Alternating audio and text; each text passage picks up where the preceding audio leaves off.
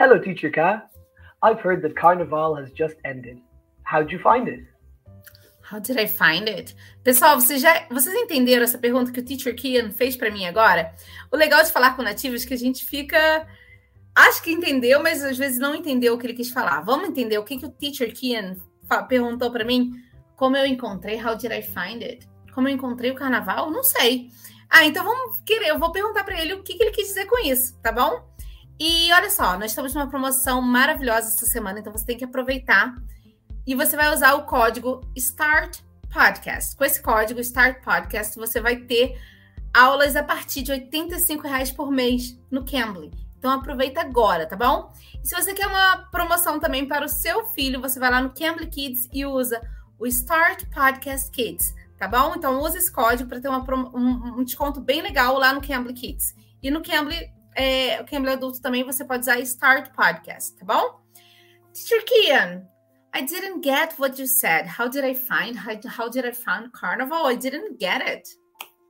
You didn't understand? No. What I mean, what I mean by how did you find it was not if you used a map or if you drove there by car. But when I ask you how did you find it, I mean what was the experience like? How did you get? How did you uh, was it fun? Was it exciting? Was it boring or scary? How did you find it?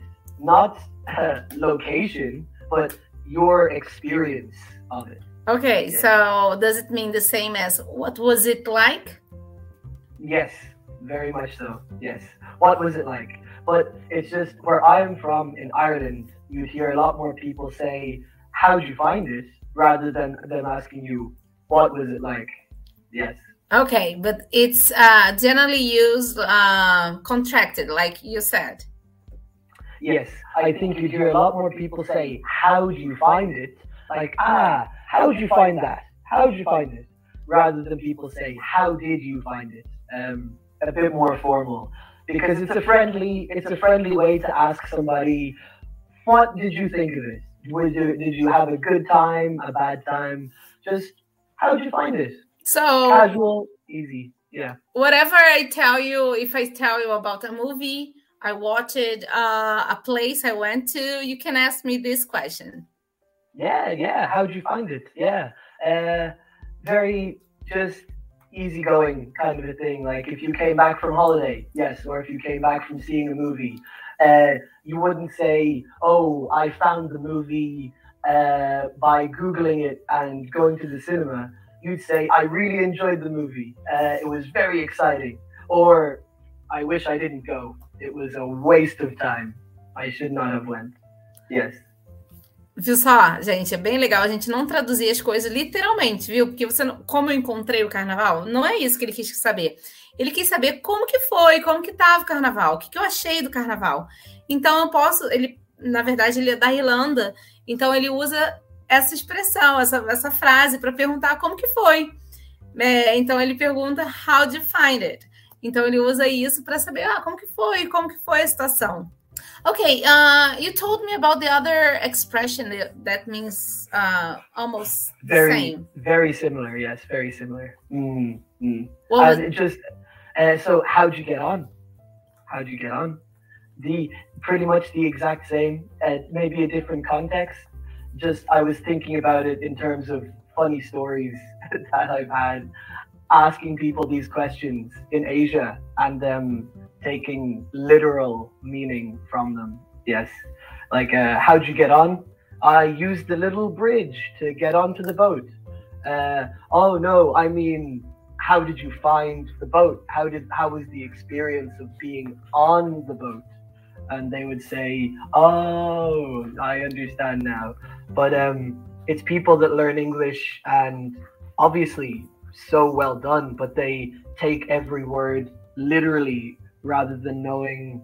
Not, and it's not their fault from not knowing because it's a more of an Irish mannerism or uh, how you speak, but taking it from literal value rather than knowing like the subtext of what I mean in asking that question. Yeah, but uh, it was well done.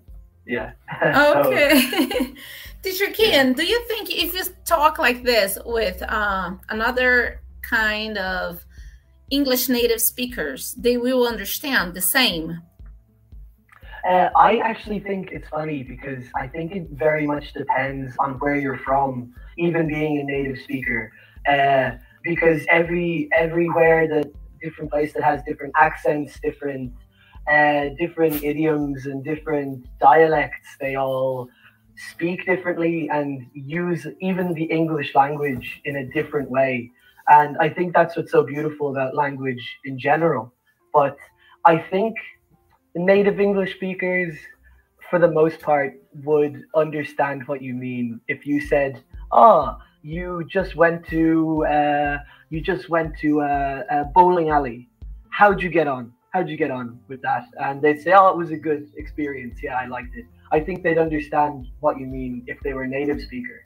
But that's the problem uh, with people that are learning English. They need to catch up with the, all of the different ways that people that grow up speaking it take it for granted in using it. You know, it's definitely something that I've been thinking of since uh, moving to Asia. Is that I have to be uh, a bit more clear with what I say because I can't take for granted that everyone just knows what I mean all the time, uh, just because I know what I mean. That's the thing. Ah, okay. Yeah. Teacher Kian, thanks for your explanation. It was really nice to know about it. Mm. And hope to see you soon. Hey, no problem. It's been fun. Thank you. Pessoal, aproveita então essa promoção. Start Podcast para você ter um desconto maravilhoso no Cambly. E se você for no Cambly Kids, se você quiser também um desconto para o seu filho, para a sua filha, vai lá no Cambly Kids e use o código START Podcast Kids, tá bom? Eu sou a Teacher Kai, espero vocês aqui no próximo episódio. Bye, guys. Bye, Teacher Kian. Bye, bye. Bye, bye. You can. You Cambly.